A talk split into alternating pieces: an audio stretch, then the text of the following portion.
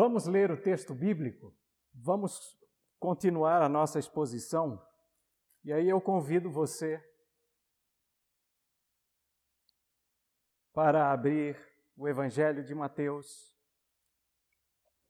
capítulo 21,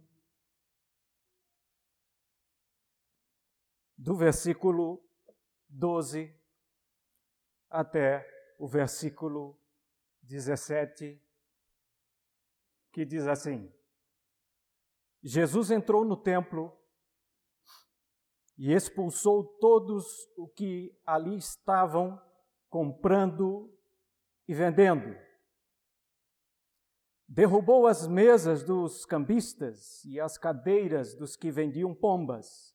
E lhes disse: Está escrito: A minha casa será chamada casa de oração mas vocês estão fazendo dela um covil de ladrões. Os cegos e os mancos aproximaram-se dele no templo e ele os curou. Mas quando os chefes dos sacerdotes e os mestres da lei viram as coisas maravilhosas que Jesus fazia e as crianças gritando no templo, Osana ao filho de Davi, ficaram indignados. E lhe perguntaram: Não estás ouvindo o que essas crianças estão dizendo? Respondeu Jesus: Sim. Vocês nunca leram? Dos lábios das crianças e dos recém-nascidos suscitaste louvor? E deixando-os, saiu da cidade para Betânia, onde passou a noite. Amém pela palavra do Senhor. Vamos ao Senhor em oração? Pai, mais uma vez nós, pelos méritos de Cristo, vamos ao trono da graça, te agradecendo a Deus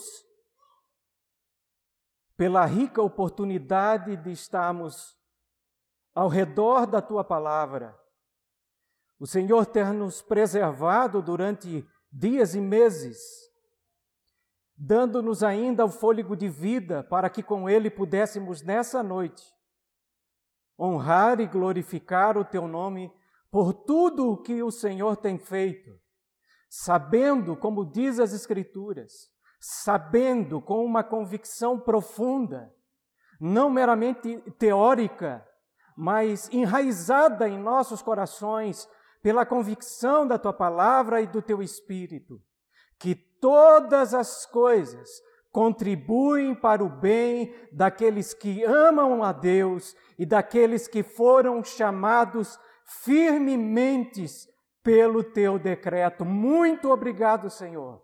Nós te honramos nessa noite em Cristo Jesus. Abre os nossos corações então para a preciosidade da tua palavra. Assim oramos e te agradecemos. Amém e amém. Irmão, tome o seu assento.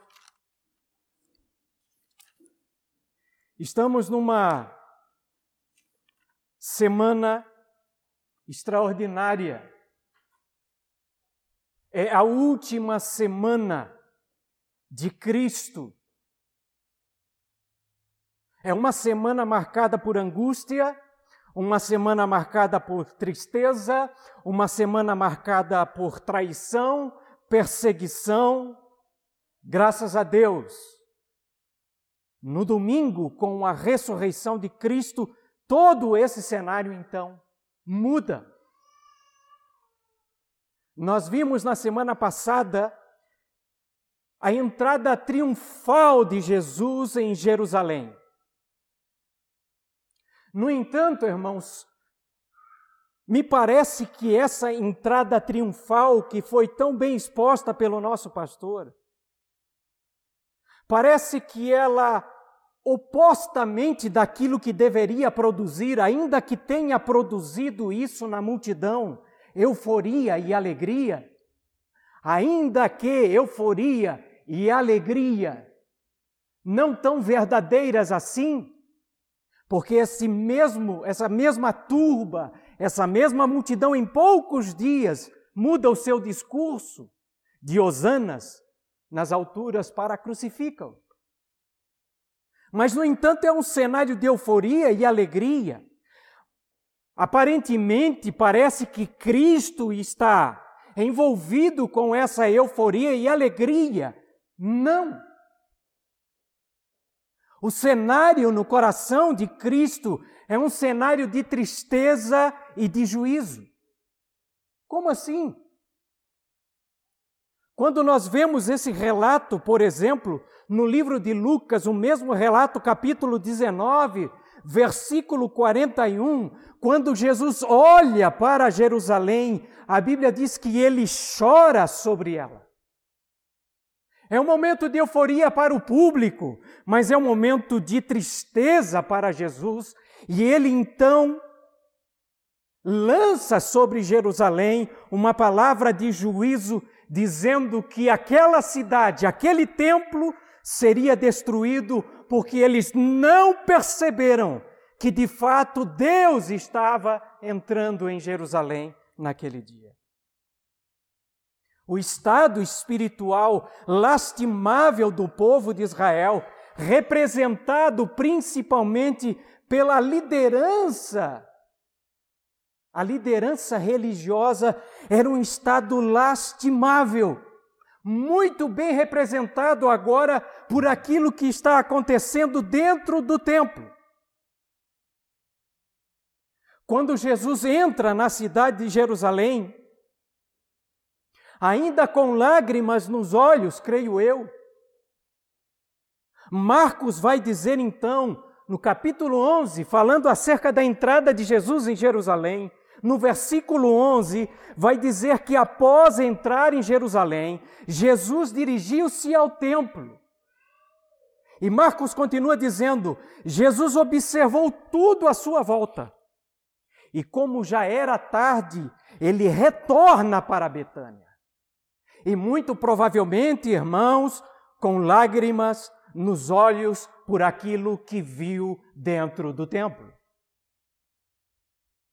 No dia seguinte, no dia posterior, conforme Marcos 11, 12, posterior à entrada de Jesus, Jesus então, de Jesus em Jerusalém, ele vai a Betânia, então ele retorna a Jerusalém. Passa a noite, provavelmente, em Betânia, na casa dos seus amigos, Marta e Maria, das suas amigas, e ele agora retorna a Jerusalém. Era comum que os peregrinos, quando iam à Páscoa, iam a Jerusalém, passassem a noite nas cidades adjacentes a Jerusalém. Essas cidades eram chamadas de filhas de Sião.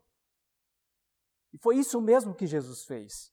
Como Betânia, Jericó, Betfagé eram cidades que estavam ali muito próximas.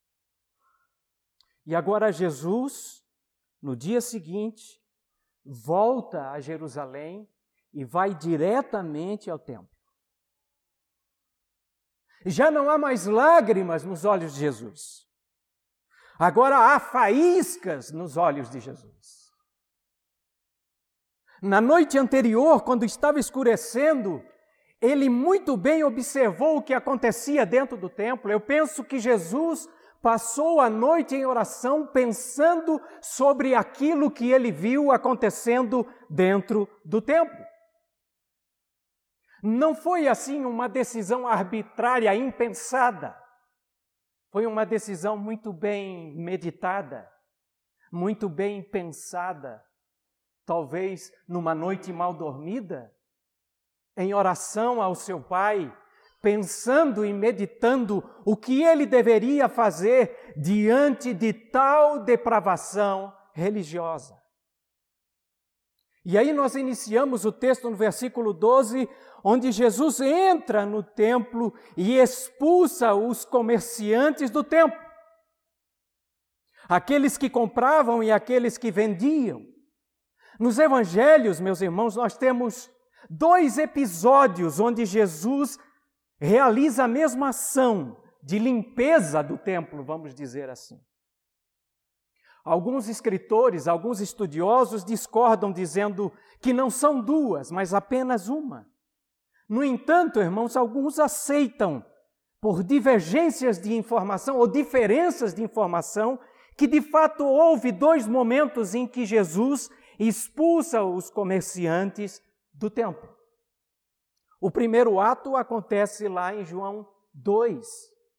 Depois de realizar o primeiro milagre, onde Jesus transforma água em vinho, no casamento em Caná da Galileia, ele se dirige ao templo. A diferença é que agora ele faz um chicote, um azorrague, e expulsa os cambistas, os vendedores do templo. O segundo momento é este que nós estamos lendo. Agora não é a primeira semana do ministério de Jesus, é a, a última semana do ministério de Jesus. Ele faz isso bem no início e ele faz isso bem no final da sua vida sobre essa terra. Irmãos, se de fato esse, essa exposição da limpeza de Cristo do templo é relatada duplamente nos evangelhos, então nós temos que tomar atenção nesse episódio duplamente anunciado pelos evangelistas. Ele entra no templo. Imaginemos que esse templo de Herodes agora era um templo extremamente bonito, um templo cintuoso, magnífico.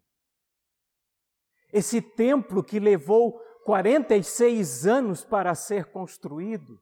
Na história de Israel, pelo menos, nós encontramos três templos. O primeiro, que foi construído por Salomão, nove séculos antes de Cristo. Salomão constrói aquele templo também muito bonito. 420 anos depois que Salomão constrói o templo, ele é destruído pelos babilônios. Depois de 90 anos de cativeiro, Israel volta para a sua terra. Zorobabel, então o governador de Judá, constrói um segundo templo reconhecidamente como o templo de Zorobabel, mas era um templo muito mais simples do que o primeiro templo. Herodes, então, no ano 20 antes de Cristo, ele faz um remodelamento desse templo de Zorobabel e constrói sobre ele um templo extremamente magnífico, começando no ano 20 antes de Cristo e segundo alguns entendidos, esse templo ele foi terminado no ano 64 depois de Cristo. Era extremamente grande. Alguém arrisca dizer que o templo de Herodes era o equivalente a 25 estádios. Não me pergunte quanto dá isso, mas imagino que é extremamente grande. É nesse templo que Jesus entra provavelmente no átrio dos gentios. Esse templo era composto de muitos pátios. Pátios para as mulheres, pátio para os gentios, pátio para os judeus, pátio para os sacerdotes. E Jesus vê essa transação financeira acontecendo ali. O fato é que era Páscoa. Os peregrinos que iam a Jerusalém oferecer o seu sacrifício, eles poderiam trazer o seu animal próprio. Eles poderiam trazer uma ave, um boi, uma cabra, uma ovelha. No entanto, irmãos, corria-se o risco, por exemplo, de seu animal se machucar na viagem. Corria-se o risco do animal trazido não passar pelo o critério, o crivo de análise do sacerdote e esse animal então ser rejeitado por algum defeito. Para resolver esse dilema, para não correr esse risco, as pessoas então compravam os animais no templo. Talvez o mal não está nisso. Talvez era um serviço público a Israel. Nós vamos ver que o problema vai além disso. Esses animais eram vendidos, irmãos, com preços exorbitantes. Os judeus eram enganados. E o mais terrível disso tudo é que esse acordo comercial era realizado debaixo da concessão dos principais sacerdotes do templo. Coloque-se aí Anás e Caifás. Eles recebiam uma porcentagem da venda desses animais. Os sacerdotes recebiam pelos câmbios de moeda onde preços abusivos aconteciam também. Não era aceita nenhum tipo de moeda estrangeira dentro do templo. Era preciso trocar as moedas estrangeiras pela moeda do templo. E era onde então as pessoas eram enganadas, escancaradamente, capciosamente, com apoio e concessão dos principais sacerdotes. Flávio Joséfo, que foi um historiador muito famoso, ele diz o seguinte acerca desse comércio. Ele diz que o comércio lucrativo com as pombas era comum e que os principais sacerdotes, Anás e Caifás, se apossavam dos dízimos, resultando até mesmo na debilidade dos sacerdotes mais pobres. Ou seja, Havia um engodo, um engano, até mesmo em meio aos sacerdotes. Passava-se a perna nos sacerdotes mais pobres. Este era o cenário no templo. Jesus entra no átrio dos gentios e Jesus encontra uma verdadeira muvuca, Jesus encontra uma aglomeração ruidosa. Imagine os irmãos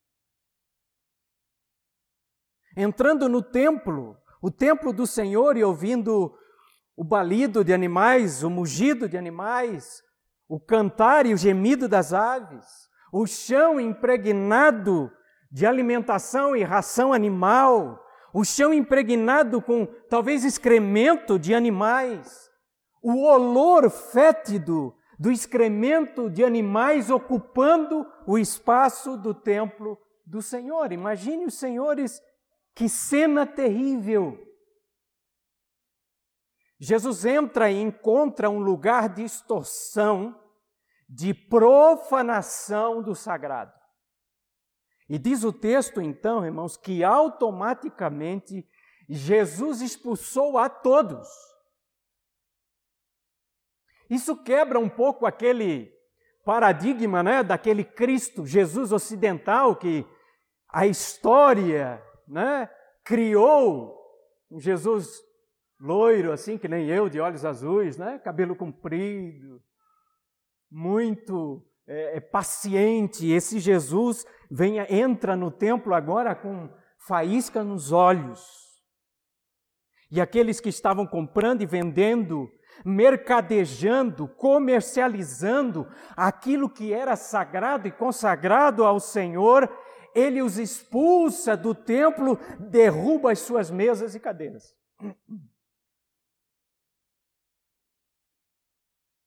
A pergunta que fica a todos nós: o que nós podemos aprender com esse episódio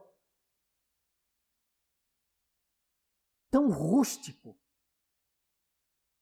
De certa forma, tão violenta tão agressiva por parte daquele a quem nós tão prezamos e amamos, por parte daquele que auto se intitula Príncipe da Paz. Daquele que chama os que estão sobrecarregados e cansados, aqueles que desejam encontrar descanso, podem chegar-se a Cristo, esse mesmo Cristo. O que podemos aprender com esse cenário? O que podemos aprender com Jesus nesse episódio? Primeiro lugar, irmãos, aprendemos com a sua coragem e a sua determinação. Jesus age com coragem e determinação, Não sei se você fez essa pergunta, mas de fato eu meditei sobre isso quando eu li esse texto. Por que ninguém reagiu? Por que ninguém impediu? Por que ninguém fez nada contra Jesus? Não há sequer nenhuma vírgula, ninguém sequer se opondo à expulsão de Jesus. Parece que todos se debandaram. Primeiro, nós temos um cenário histórico. Veja que Jesus acaba de entrar em Jerusalém e ele é reconhecido pela turba euforicamente, reconhecido verbalmente como profeta de Deus. Recentemente, Jesus havia sido aplaudido pela multidão. De certa forma, Jesus tinha a estima e o apreço da multidão. Os sacerdotes não eram petulantes de tocar em Cristo naquele momento. É muito óbvio que Jesus, por providência divina, contava naquela hora com o apoio da multidão. Mas, no entanto, não é só isso. A autoridade e a coragem de Jesus é uma expressão da sua divindade, irmãos. Esse texto está encharcado da divindade de Jesus Cristo. Encharcado. Essa autoridade é a expressão inerente daquele que possui em si mesmo autoridade e determinação. Sua determinação, ela não é meramente pontual, é uma determinação profética. Cristo estava cumprindo os decretos de Deus que haviam sido vaticinados pela palavra de Deus nas Escrituras. Vejamos o texto. Quando Jesus expulsa aqueles homens, nós vamos perceber, irmãos, que a condenação da profanação do templo é um cumprimento da profecia de Isaías. Veja que ao expulsar aqueles homens, no momento de fúria santa, Jesus então cita Isaías 56, 7. Irmãos, isso aqui não é meramente poesia. Isto é um confronto muito bem pautado nas Escrituras que Jesus faz diante dos principais sacerdotes do templo. Jesus apenas não está dando razão do motivo da expulsão. Jesus está mostrando qual é a razão daquela expulsão, daquela limpeza. E a razão vai muito mais do que querer um ambiente limpo, limpo, higienizado. Jesus mostra que a corrupção vai além de um ambiente físico, ela está no coração do homem. E Jesus cita Isaías 56 dizendo: Olha a divindade de Cristo, a autoridade, a coragem, a determinação que é inerente somente em alguém que pode se dizer que é Deus. Ele diz: A minha casa será chamada casa de oração. A minha casa. E se não bastasse isso, logo em seguida, Jesus cita um outro profeta, Jeremias, capítulo 7, versículo 11. A minha casa será chamada casa de oração. No entanto, vocês estão fazendo dela covil de ladrões. Covil de ladrões.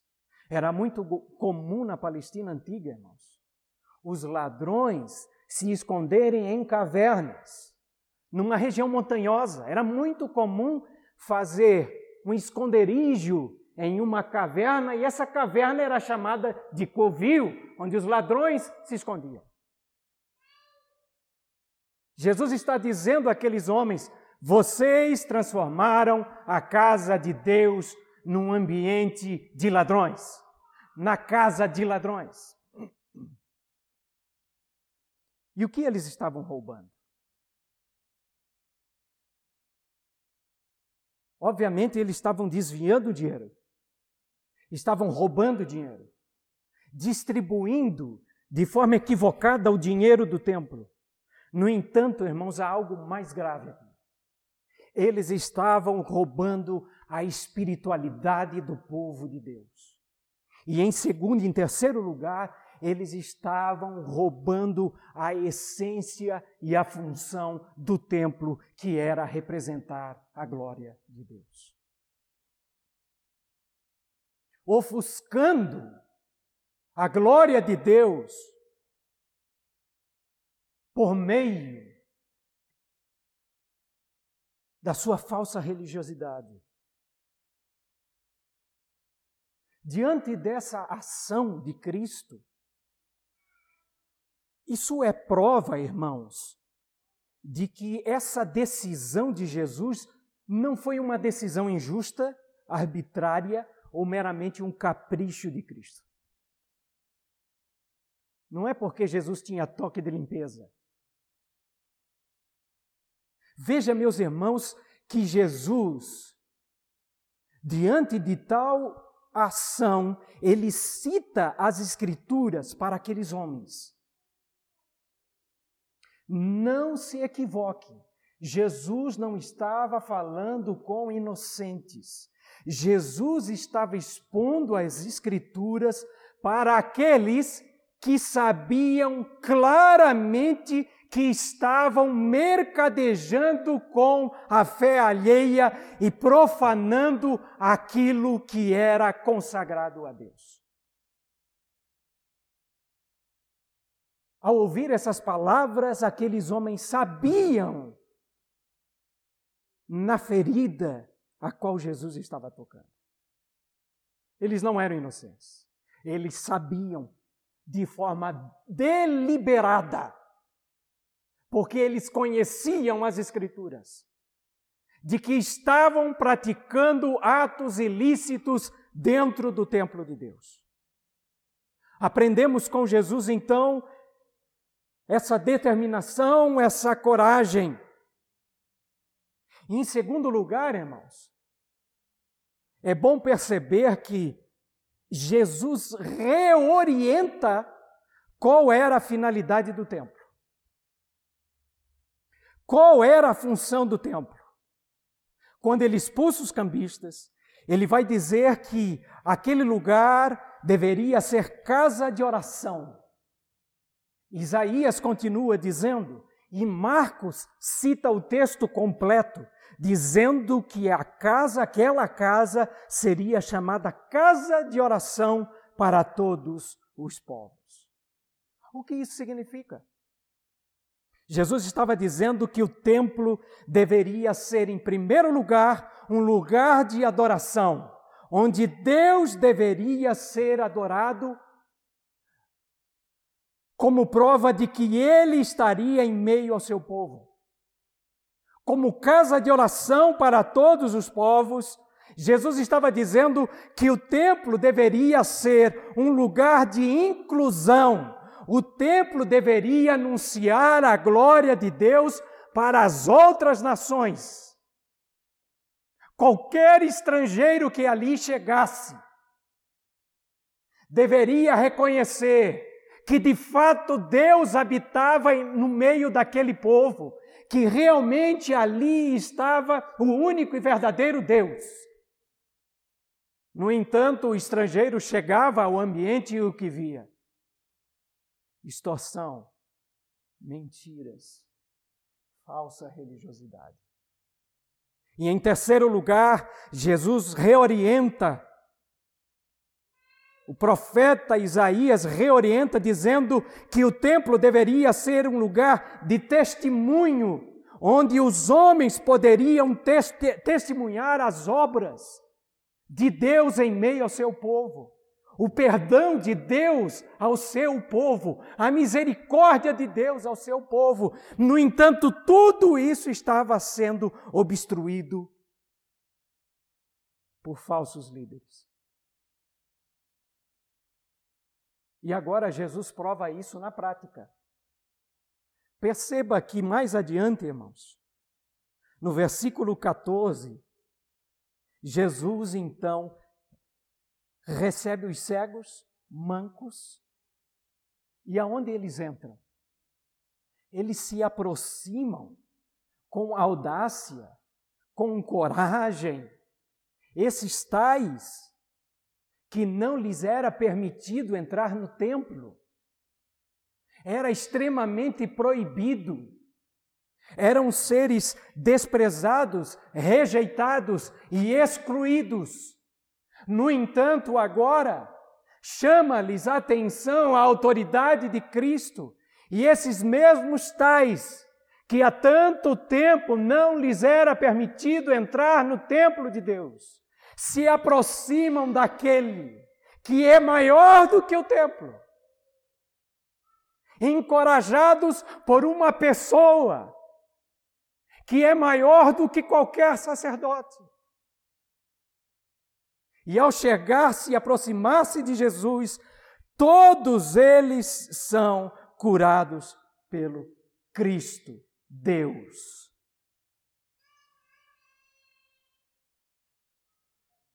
É o próprio Deus no templo de Deus.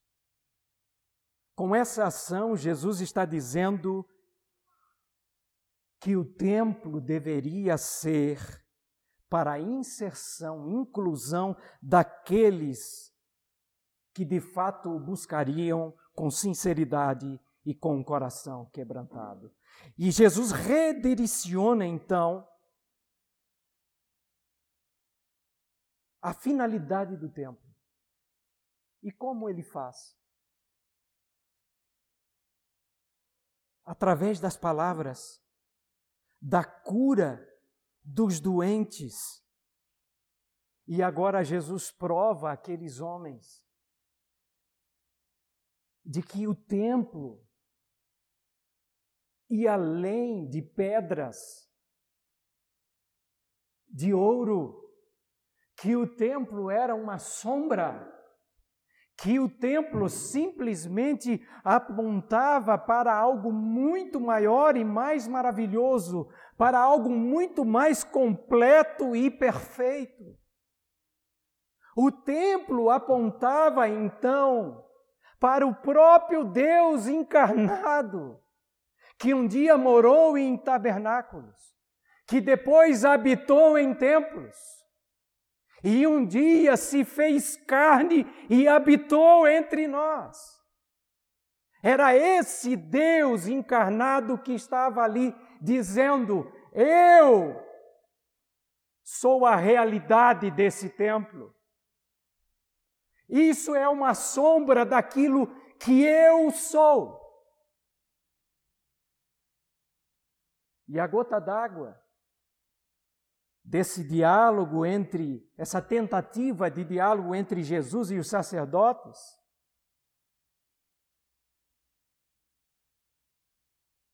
vai acontecendo depois do versículo 15, porque os sacerdotes observaram os chefes observaram, os mestres da lei viram aquelas maravilhas que Jesus estava produzindo. E aí eles observam as crianças gritando no templo. O que elas gritavam? Hosana ao filho de Davi. Hosana ao filho de Davi o, o sentimento que brota do coração daqueles homens é indignação. Como pode alguém estar diante do próprio Deus? Como pode alguém observar milagres e maravilhas e sentir-se indignado com aquilo que está acontecendo? Nós temos a expressão exata, irmãos, daquilo que nós chamamos de cegueira religiosa. Eles observavam e acreditavam que Jesus estava profanando o templo, trazendo aleijados, cegos, coxos para dentro do templo. No entanto, eles não conseguiam entender que eles mesmos eram cegos e coxos em sua falsa religiosidade, impedindo as pessoas de conhecerem o verdadeiro Deus. Eles haviam nacionalizado o templo de tal forma de que o templo se tornou uma utilidade unicamente exclusiva dos sacerdotes. Não era mais para todas as nações, era meu, era para usufruto nosso. O mercantilismo não os incomodava. A falsa religiosidade não lhes afetava. Mas estando diante do, do Filho de Deus, aqueles homens tornam-se homens indignados. E parece-me, irmãos, que o que mais traz indignação àqueles homens é o cântico dos infantes. É o cântico das crianças. Foi insuportável ouvir aquilo. Foi insuportável. Por que digo isso? Irmãos, por mais que as crianças despontem pecado na vida, já desde muito cedo, no entanto, há uma virtude nelas que pouco é encontrada muitas vezes na fase adulta. E isso é fato. Todos nós que temos filhos ou convivemos com crianças sabemos disso. Há nas crianças um fator chamado sinceridade. E quando o ato pecaminoso acontece no mundo das crianças, não acontece porque há uma ideologia muito bem fundamentada no seu senso cognitivo, não há ali uma esperteza do tipo, ah, o que eu vou ganhar aqui? Então, se eu passar a perna nesse, o que será que eu vou ganhar nisso? Não, são atitudes tão infantis de egoísmos, de egoísmo, mas não pautada numa falsidade obscura, interesseira. É afrontoso quando alguém interesseiro, quando alguém falso, mentiroso, é confrontado com a sinceridade de alguém a qual ele não pode desfazê-la. A sinceridade das crianças angustiou o coração pecaminoso endurecido daqueles homens. Até mesmo seus pais, que gritaram um dia anterior, Osana nas alturas, negaram a Cristo alguns dias depois. No entanto, Jesus faz desse ambiente mais um cumprimento profético. Veja que no versículo 16, irmãos, eles fazem uma pergunta bem desconcertante para Jesus. Quando eles ouvem as crianças cantando Hosana ao filho de Davi, e vocês já aprenderam domingo passado o que significa Hosana, salva-nos agora, salva-nos imediatamente, dai-nos salvação, filho de Davi. Quem pode dar salvação a não ser Deus? E aí os homens olham para Jesus numa tentativa desconcertante para ver se eles de alguma forma terminavam com aquele movimento centralizado em Cristo que acontecia no templo, que até poucas horas estava centralizada na mentira e na falsidade. Eles perguntam: como é que é? Você não está ouvindo o que as crianças estão dizendo? Versículo 16. Oh, Senhor Jesus,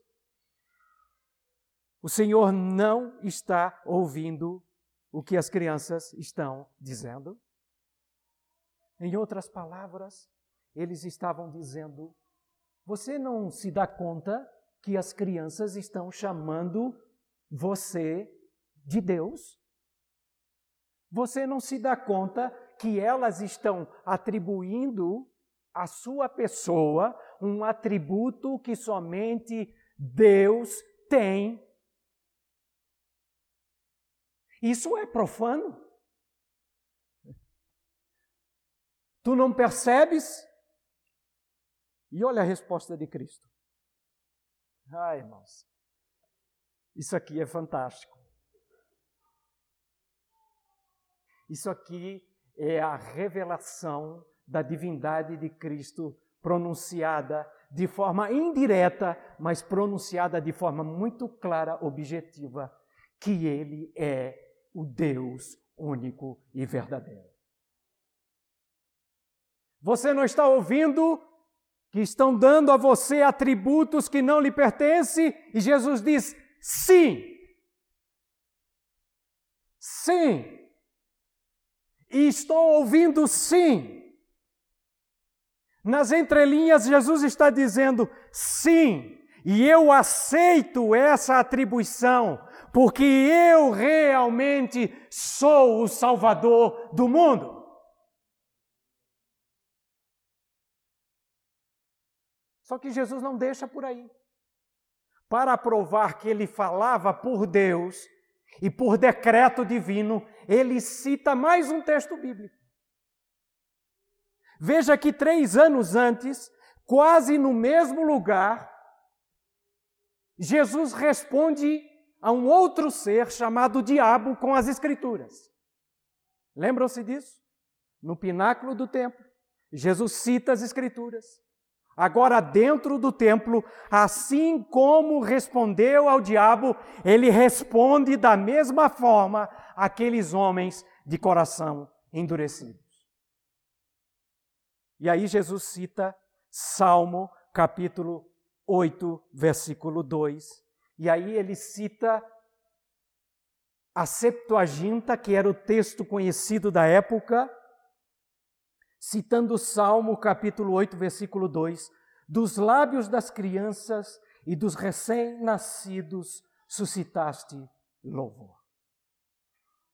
Por favor, irmãos, nos detenhamos um minuto aqui. Abra comigo Salmo capítulo 8 para que possamos absorver a beleza desse texto, como Cristo, por inspiração de Deus, é magistral na sua resposta, fazendo aqueles homens calarem-se diante das suas palavras. Vamos ler só dois versículos, Salmo 1 e, é, 8, versículo 1 e 2, dizendo assim: Veja como começa o texto. Senhor, Senhor nosso. Veja que Cristo atribuiu o Salmo 8 a ele. Os líderes religiosos conheciam esse texto. Senhor, Senhor nosso, como é majestoso o teu nome em toda a terra. Tu cuja glória é cantada nos céus e agora era cantada na terra. Dos lábios das crianças e dos recém-nascidos, firmaste o teu nome como fortaleza, e preste atenção nesse final desse texto e por causa dos teus adversários, para silenciar o inimigo que busca vingança. Rapidamente, irmãos. Salmo número 8. O que o salmista está dizendo aqui? Que o povo de Deus pode mesmo até ser frágil como um bebê, como uma criança, tão fragilizada. No entanto, Deus daria capacidade ao seu povo de vitória sobre os seus inimigos, para que a força estivesse no próprio Deus e não no seu povo. O seu povo é comparado como pequeninos, não muito diferente do povo de Deus que é chamado pelo próprio Cristo de pequeninos. E agora Jesus utiliza esse texto, irmãos, como um cumprimento literal. De certa forma, Jesus está dizendo àqueles homens: o que essas crianças estão pronunciando, elas o estão fazendo debaixo dos decretos de Deus. E por que estão fazendo assim? Porque é dessas crianças que a sinceridade está brotando diante dos olhos de vocês, dizendo que eu de fato sou o Filho de Deus, e para que vocês então se calem diante de mim. E os inimigos de Cristo se calaram naquele momento. Porque foi insuportável entender que por meio de crianças, Jesus está reivindicando a sua deidade e mostrando o cumprimento literal das Escrituras, onde crianças que não possuíam interesses pessoais, onde não estavam ali envolvidas com uma falsa euforia, essas crianças estavam reconhecendo diante daqueles homens que Cristo era o Messias esperado. Ficou evidente, irmãos, que Cristo era o Filho de Deus, que Cristo era o Deus dentro do templo de Deus e isso silencia os seus inimigos. Cristo, dessa forma, mostra que o templo apontava para uma presença de Deus muito mais evidente e maior em meio ao seu povo. Quando Deus decidiu tabernacular entre os homens, quando Deus se fez carne, como João vai dizer lá no seu capítulo 1 do seu evangelho, Deus habitou entre nós, cheio de graça e verdade, contudo os homens não reconheceram e não o receberam. Eis ali alguém que é maior do que o templo, o próprio Deus. O que nós podemos aprender de forma prática aqui, irmãos? Jesus não estava defendendo uma estrutura de pedras ou a manutenção dessa estrutura. Porque logo em seguida ele vai dizer: a beleza disso aqui um dia será destruída.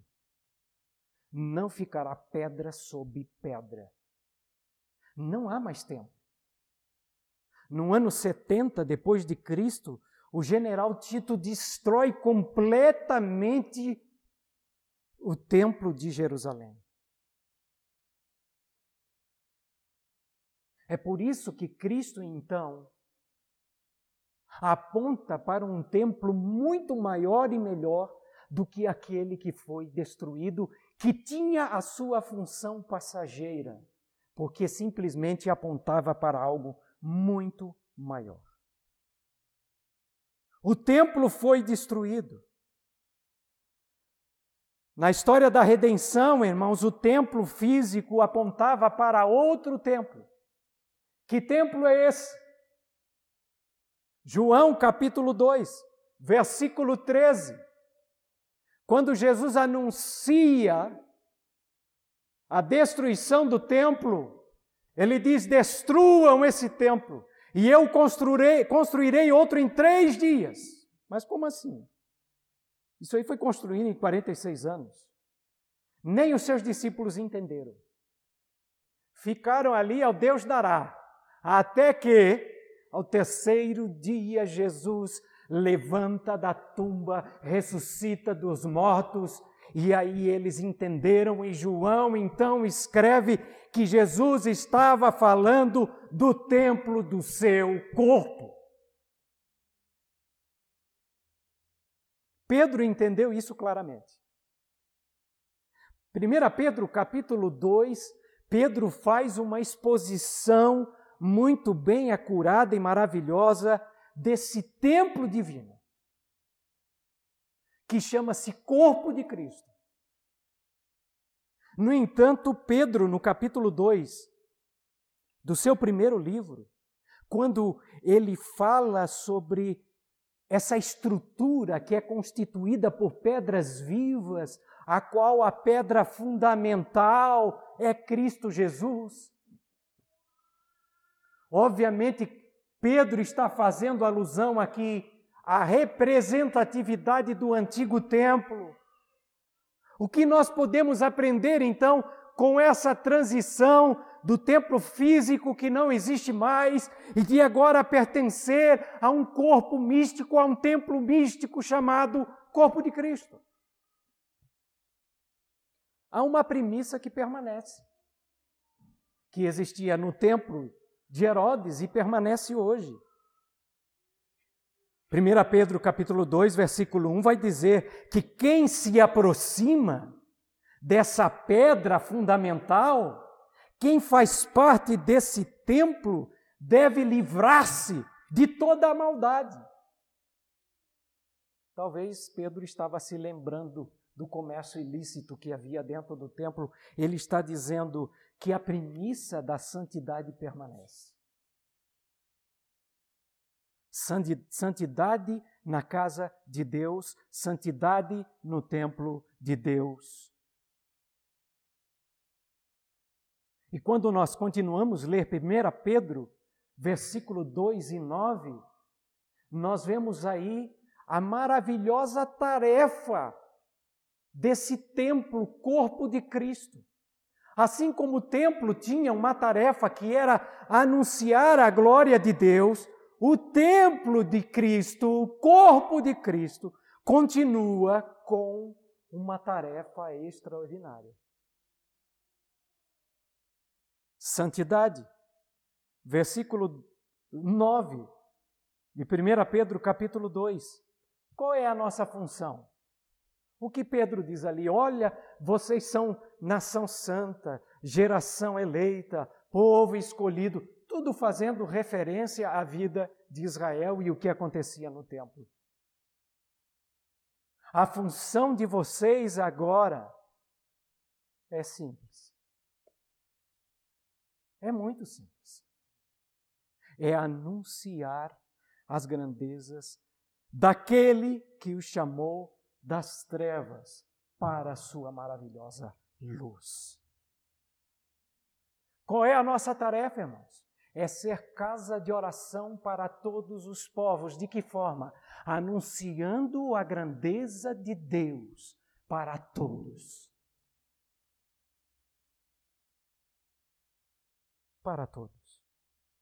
Nesse caso, a expressão física do templo do corpo de Cristo, a expressão local do corpo de Cristo, a expressão visual do corpo de Cristo, a igreja local, nós temos a grande função de anunciar as grandezas de Deus. No entanto, irmãos, Nesse caso, essa expressão do templo de Cristo tem sido contaminada e adulterada. Nós temos pecado nessa simples função, no entanto, grandiosa de anunciar a glória de Deus. Eu não tenho dúvidas, eu não tenho dúvidas que nesse tempo a casa de Deus, o templo de Deus, precisa novamente ser purificado.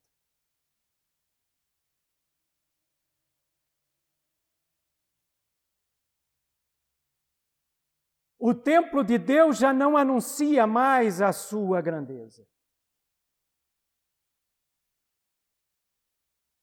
A centralidade do culto agora não está mais em Deus, não é mais cristocêntrico.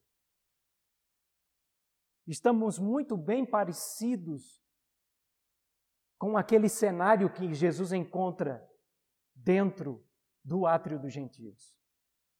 A centralidade agora não é no Cristo, é no homem. O pecado é confortavelmente aceito. Os homens deixaram de anunciar as grandezas de Deus para anunciar a sua própria grandeza. A grandeza do seu mega pastor, a grandeza do seu mega templo, a grandeza do seu líder com mais de 600 mil seguidores, a grandeza do homem exalada nas pregações, nas músicas antropocêntricas, sem contar que estão fazendo negócio com o sagrado, mercantilismo com a fé do povo de Deus. Vivemos numa época de pastores ladrões, ladrões do templo. E quando eu digo ladrões, irmãos, não me refiro apenas à parte financeira, porque isso nós sabemos que há muitos falsos pastores roubando dinheiro. No entanto, há pastores sinceros, honestos, piedosos no que diz ao cuidado do dinheiro da sua igreja. Não são roubadores financeiros. No entanto, estão roubando a espiritualidade das ovelhas as quais eles cuidam. Estão roubando a glória de Deus no culto que deveria ser dado a Deus, mas está sendo dada à personalidade humana. São muito bons financeiramente. Mas os elementos de adoração a Deus já não existem mais nesse culto. Estão roubando a vida espiritual do povo de Deus. Eu estou cansado de conversar com pessoas que estão esgotadas espiritualmente e eu ouvi isso não uma vez ou duas, várias vezes. Dizendo, Fernando, quando chega domingo à tarde, é uma angústia no coração. Por quê? Porque eu tenho que ir à igreja. E eu odeio ir ao templo. E é um cristão sincero, é um cristão convertido, é um cristão regenerado. Eu me sinto angustiado de ir ao templo. Eu estou esgotado de ir a um lugar e ficar duas horas em pé, cantando e balbuciando um mantra evangélico por meio de músicas antropocêntricas.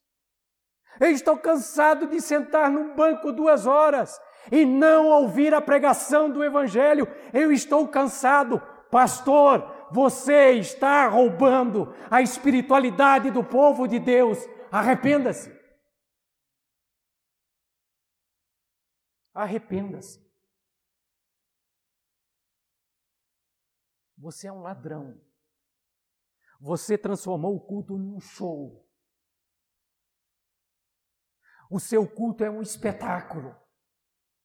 As luzes são maravilhosas, mas as tuas ovelhas estão morrendo de fome. Oxalá! Arrependa-se nesse tempo. Arrependa-se. A igreja precisa anunciar unicamente, exclusivamente, a grandeza de Deus para todos os povos. E como anunciamos isso? Veja o que Pedro diz. Anunciar a grandeza de Deus é dizer aos homens: que Ele nos transportou das trevas para uma maravilhosa luz. O Evangelho é isso. Não é anunciar show, não é anunciar circo, não é anunciar malabarismos, não é anunciar nada disso. É dizer: homens, vocês estão em trevas como um dia eu estive. Deus teve misericórdia de mim, pode ter de você. Arrependa-se. Deus precisa reorientar o nosso afeto. De que forma, irmão Fernando? Eu estou quase como Jesus aqui no templo, né? Já está saindo faísca pelos olhos, né? Que o Senhor reoriente o nosso coração, as nossas igrejas. Cristo usou de autoridade e disciplina, com o apoio das Escrituras. Não há nenhum ato que Jesus realize que ele não diga: olha, isso está acontecendo porque o profeta disse. Isto está acontecendo porque a palavra de Deus disse. Nós precisamos reorientar o nosso afeto com relação à igreja. Precisamos sim usar da autoridade, da disciplina, apoiado nas Escrituras, se necessário for, expulsar os cambistas do meio do povo de Deus. Se necessário for, expulsar os falsos cristãos. No entanto, não é somente isso que Jesus faz. Simultaneamente à sua disciplina, ele demonstra um ato de misericórdia e compaixão. Quando ele recebe aqueles miseráveis, doentes e cura a todos. É necessário a disciplina, mas é necessário também que, pós a disciplina, recebamos com misericórdia e compaixão aqueles que se aproximam de Cristo com sinceridade, pregando-lhes o verdadeiro Evangelho. Irmãos, eu termino dizendo: a Igreja de Cristo jamais será destruída. A Igreja de Cristo não é feito de pedras de cimento. A igreja de Cristo é feita de um corpo indestrutível chamado Cristo Jesus. A igreja nunca será condenada por Deus. A igreja nunca sofrerá a justiça e a ira de Deus, porque isso já foi aplicado sobre Cristo Jesus. Nunca, no entanto, meu irmão, não se esqueça que Deus sim pode purificar a sua igreja e, se necessário for, Ele irá corrigi-la. Se necessário for, Ele irá corrigi-la. Se necessário for usar o chicote, Deus usará o seu chicote para a nossa santificação e correção.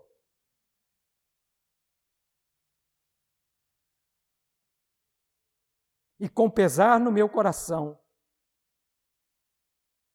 eu posso afirmar, irmãos, que talvez um desses chicotes chama-se pandemia.